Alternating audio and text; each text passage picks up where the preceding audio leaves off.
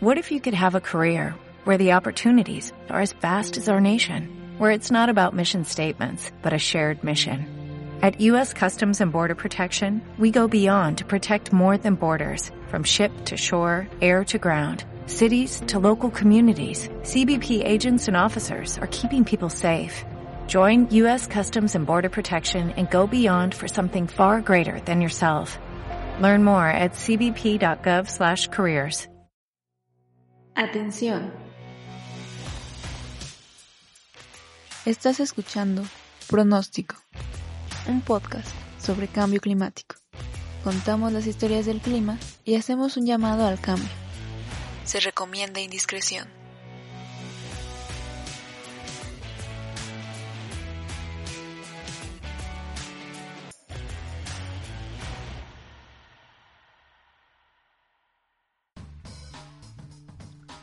Bienvenida, bienvenido y bienvenida a Pronóstico. Después de un largo intermedio, volvemos con una nueva historia del lado B de la ciencia del cambio climático. Estás escuchando la continuación del episodio sobre ExxonMobil y cómo hace 50 años sabía mejor que nadie las consecuencias del calentamiento global.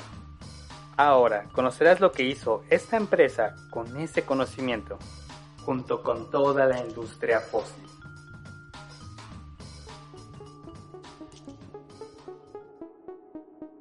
Después de dedicarse a estudiar el cambio climático, Exxon tomó un camino totalmente opuesto al que tomó en los 80s.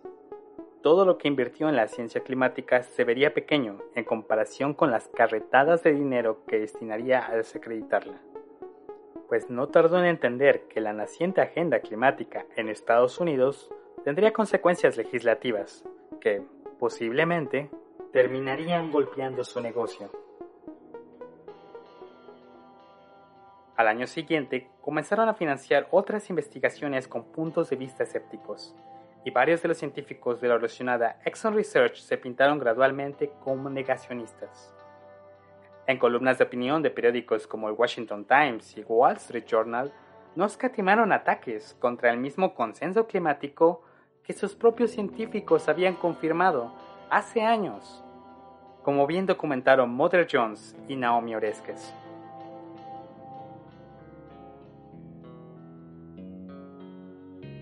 Con el fin de retrasar iniciativas de ley que frenaran las emisiones fósiles, Exxon apoyó varios think tanks, centros de investigación con una orientación ideológica bien definida, entre ellos el Marshall Institute, cuyos científicos se pasaron toda la década desinformando en sus conferencias y publicaciones. Otro medio periodístico, el Inside Climate News, evidenció cómo la petrolera contaba con una carta más para presionar a los gobiernos por medio de grandes contribuciones monetarias y cabildeo, se ganaron fácilmente a dirigentes políticos.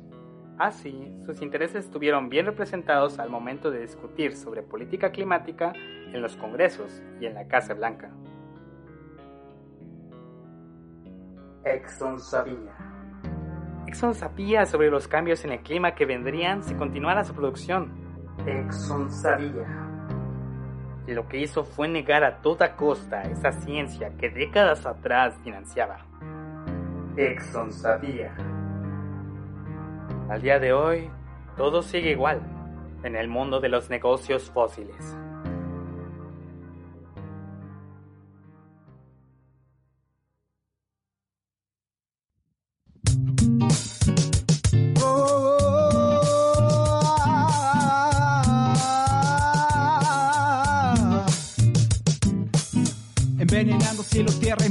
Atragantando sus gargantas de sofismas, pero gruyo y mal. Controlan medios, ánimos y gremios, y sus palabras resbalosas y les dejan escapar. Aun cuando son los claros responsables, sus sistemas putrefactos subordinan a los tribunales, las autoridades, a toda la sociedad, la tienen subyugada, callada y sin paz.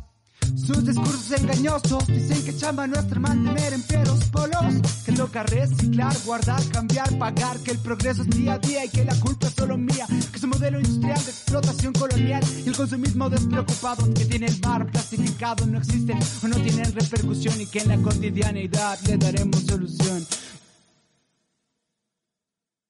Por si todo lo anterior acaso no fuera suficiente, Exxon tenía otro as bajo la manga Pero no podía hacerlo solo. Esta no es simplemente una historia de una sola manzana podrida del árbol empresarial. Necesitaban socios. Desde 1977, representantes de otras compañías fósiles como British Petroleum, Chevron, Peabody y Shell asistieron a decenas de audiencias del Congreso Federal estadounidense sobre las emisiones de CO2. Con ellos y otras más de 40 compañías fósiles, como Ford, General Motors Company y Chrysler, Exxon fundaría una agrupación de empresarios que diera contrapeso al IPCC, nombrada la Global Climate Coalition. Aunque esta agrupación se presentaba como la coordinadora de la participación empresarial en el debate climático, el verdadero objetivo de la Global Climate Coalition era el mismo que el de Exxon, frenar las restricciones fósiles y lograr la comprensión pública del cambio climático, y así salir victoriosa frente a cualquiera que se atreviera a enfrentarlos.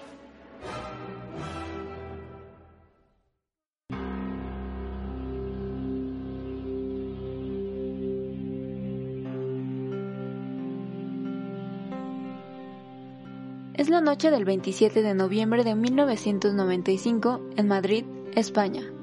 En el auditorio del Palacio de Congresos, una discusión se ha incendiado. El IPCC celebra la última sesión plenaria de su segundo informe, con un altercado entre representantes de todos los países y ONGs por un lado y científicos por el otro.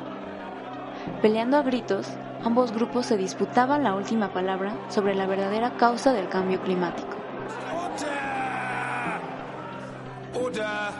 En su primer informe, cinco años atrás, el panel concluyó que no era posible atribuir el calentamiento al ser humano. De hecho, en aquel entonces el IPCC no contaba con gran importancia ni prestigio para la mayoría del gremio científico. Muchos lo veían como una molesta distracción a su verdadero trabajo, hacer investigación. Por esa noche en Madrid, todos los presentes estaban entusiasmados. Todos querían demostrar o negar la responsabilidad humana en el cambio climático.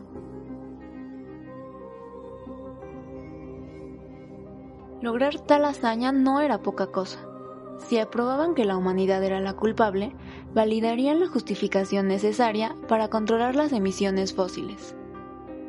No obstante, aunque muy pocos dudaban que el clima estaba cambiando, nadie había logrado demostrar que las actividades humanas lo causaban ya que en aquel entonces era imposible distinguir el calentamiento antropogénico del que era natural. Hasta que una persona encontró el combustible que encendió el debate climático.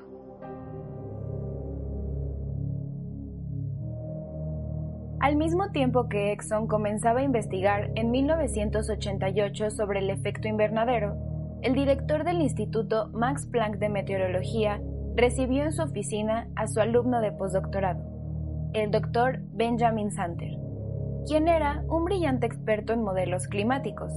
Sin embargo, lo que le esperaba estaba a otro nivel. Su director de tesis le sugirió desarrollar una técnica que detectara cambios en el clima y que le atribuyera una causa, y la llamó toma de huellas climáticas óptimas una idea nunca antes considerada, basada en las labores de los ingenieros en comunicaciones. El reto era resolver si el calentamiento era antropogénico de igual modo que se resuelve un problema sencillo de procesamiento de señales de audio.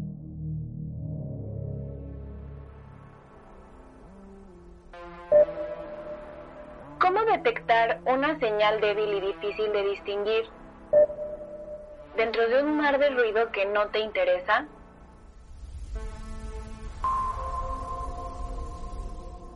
El mar de ruido sería toda la variabilidad climática causada por un sinfín de factores. La dinámica atmosférica, el sol, el fenómeno del niño, el océano. Y escondida estaría la señal del millón de dólares, el forzamiento climático provocado por las emisiones humanas.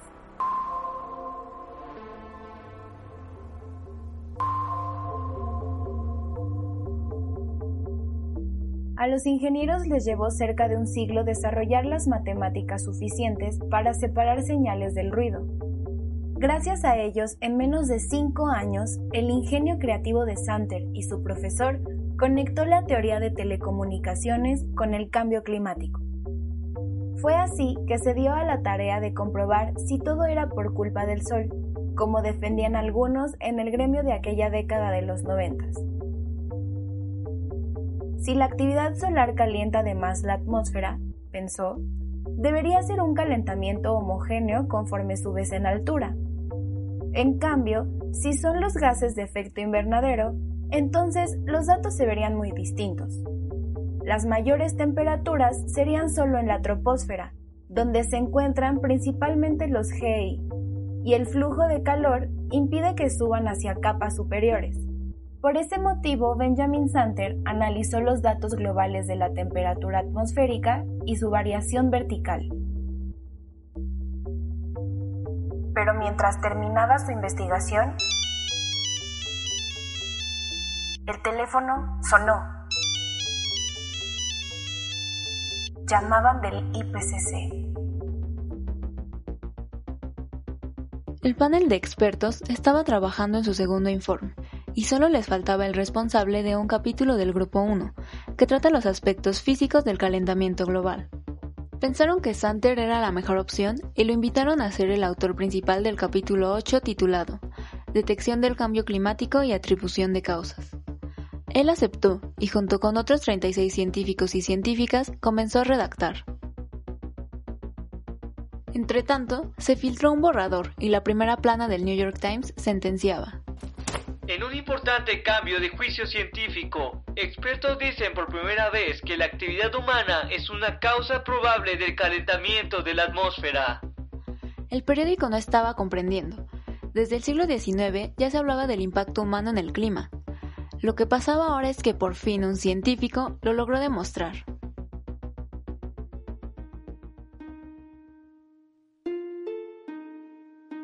Después de un año de esfuerzos, en noviembre de 1995, Sander finalmente presentó la versión final del capítulo frente a los delegados de 96 naciones. Durante el primer día de los tres que duró esta sesión especial del IPCC, un hombre de traje fino y costoso enviaba sigilosamente notas a los representantes de Arabia Saudita, Kuwait y Kenia. En cuanto las leyeron, se levantaron de sus sillas para oponerse a lo que decía el científico. Incluso gente de su propio país llegó a compartir el rechazo.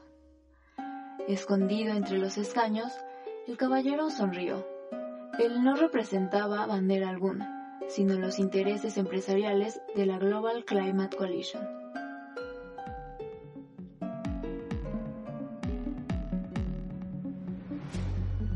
En aquel tiempo se permitían a ONGs participar con voz, pero sin voto, algunas tenían un sentido ambiental como Greenpeace, pero más de la mitad mantenían una agenda de negocios.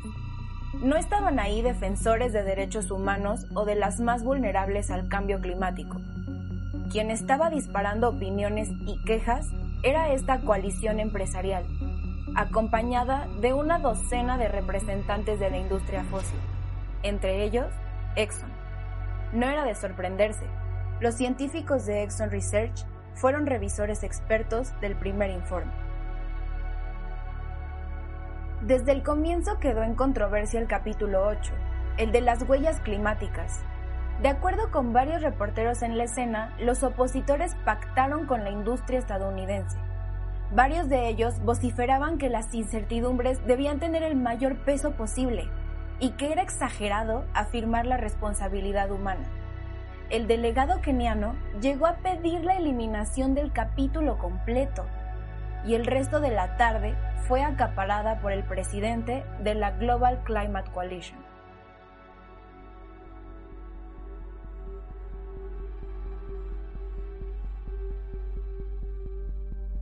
Cuando terminó el segundo día, la Asamblea creó una comisión formada por Estados Unidos, Gran Bretaña, Canadá, Arabia Saudí, Kenia y otros países de la Organización de Países Exportadores de Petróleo, UOPEP. También se incluyó a Benjamin Santer y los demás autores del informe. Dicha comisión pasó toda la madrugada discutiendo el capítulo 8 y resolviendo desacuerdos. estaba en juego la conclusión más importante de todo el segundo informe del IPCC.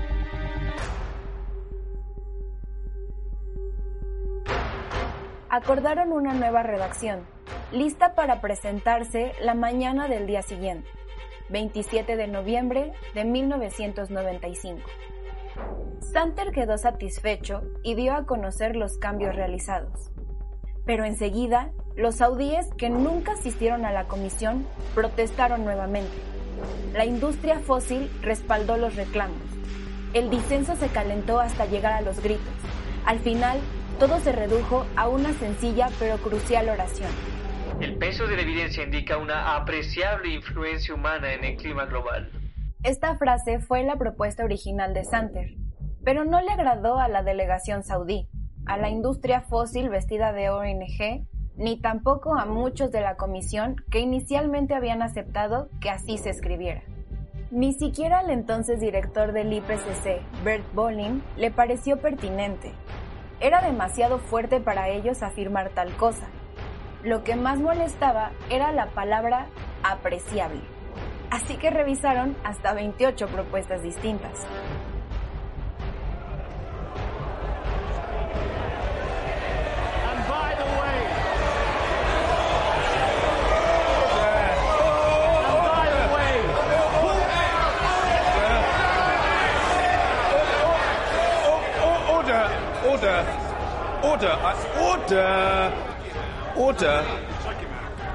En medio del vocerío, la propuesta de Bert Borling cobró un silencio en el auditorio.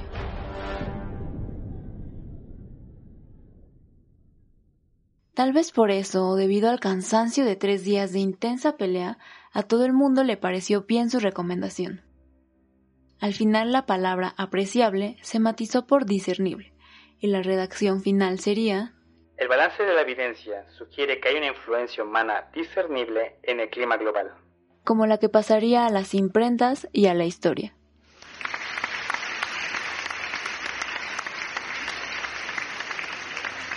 Cien manos se alzaron para aprobarla. Los asistentes sonrieron con alivio cuando cayó sobre la sala una lluvia de aplausos. Complacidos, se levantaron de sus asientos para dirigirse a la salida.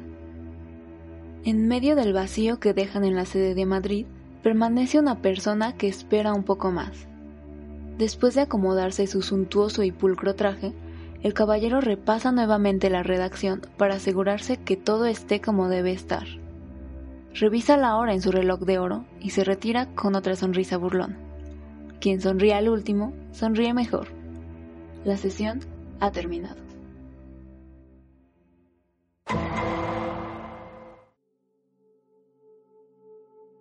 La decisión del IPCC de matizar la frase fue congruente con su política de lenguaje, extremadamente conservadora desde sus inicios. Las palabras son poderosas, y decir las cosas como son, con nombre y apellido, es necesario para entender la crisis climática. Lo que pasó el 27 de noviembre de 1995 subestimó la amenaza climática y le cayó como anillo al dedo a la OPEP y a toda la Global Climate Coalition.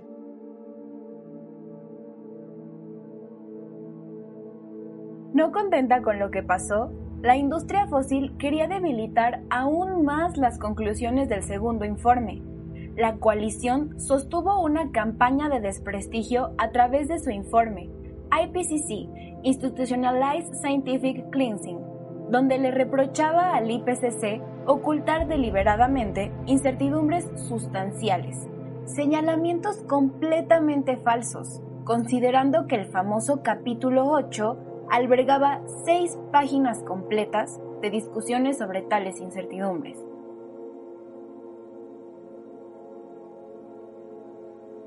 Como cereza del pastel, tacharon al panel y a Benjamin Santer de corruptos, lo acusaron de alterar, sin permiso de nadie, el segundo informe, con el fin de censurar las investigaciones negacionistas de la combativa disidencia científica. Afortunadamente, nuestras salvadoras las petroleras habían descubierto la conspiración de esta perversamente maestra.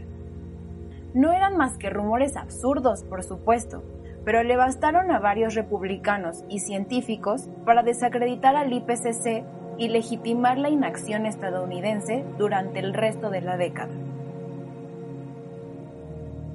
Podemos reconstruir esta historia principalmente gracias al trabajo de dos mujeres, la periodista Nila Banerjee y su equipo, ganadores del Pulitzer por un reportaje de 2015. Ellas destaparon que Exxon sabía su papel dentro de la crisis climática hace al menos cinco décadas. Y la historiadora de ciencia Naomi Oreskes, en 2011, documentó el debate del segundo informe del IPCC y expuso cómo científicos financiados por las petroleras manufacturaron el titubeo de la acción climática.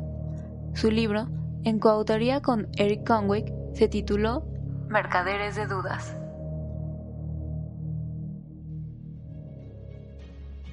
En su tercer informe, el IPCC cambiaría de parecer, sosteniendo que el calentamiento global es antropogénico con un 66% de confianza, en tanto que la industria fósil protagonizó de nuevo la política climática.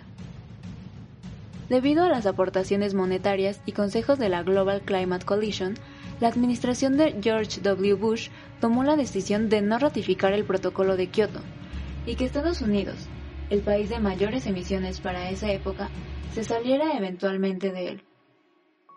Así lo revelan documentos de su Secretaría de Estado, publicado por John Vidal en The Guardian, que destapó los coqueteos del mandatario con la industria fósil.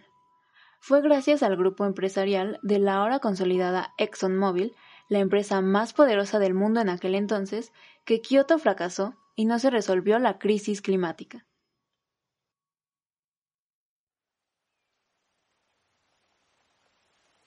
Seguro sonrió invicto el caballero del opulento traje, y después de su última victoria, la coalición se disolvió. Pero hoy en día el negocio y los engaños continúan, y el mundo entero paga las consecuencias sobre todo los menos culpables.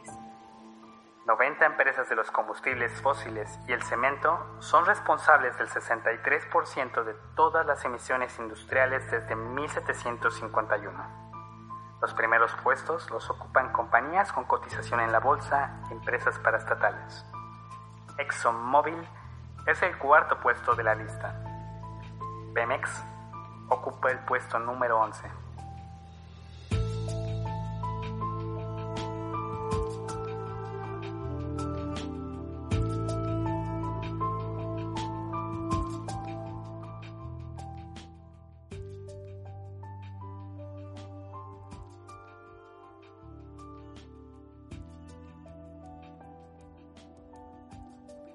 Acabas de escuchar la Global Climate Coalition y la inacción climática. No olvides seguirnos, comentar este episodio y compartirlo en todas las redes sociales. Nos puedes encontrar como arroba pronóstico pod en Twitter y arroba pronóstico podcast en Facebook, Instagram y TikTok.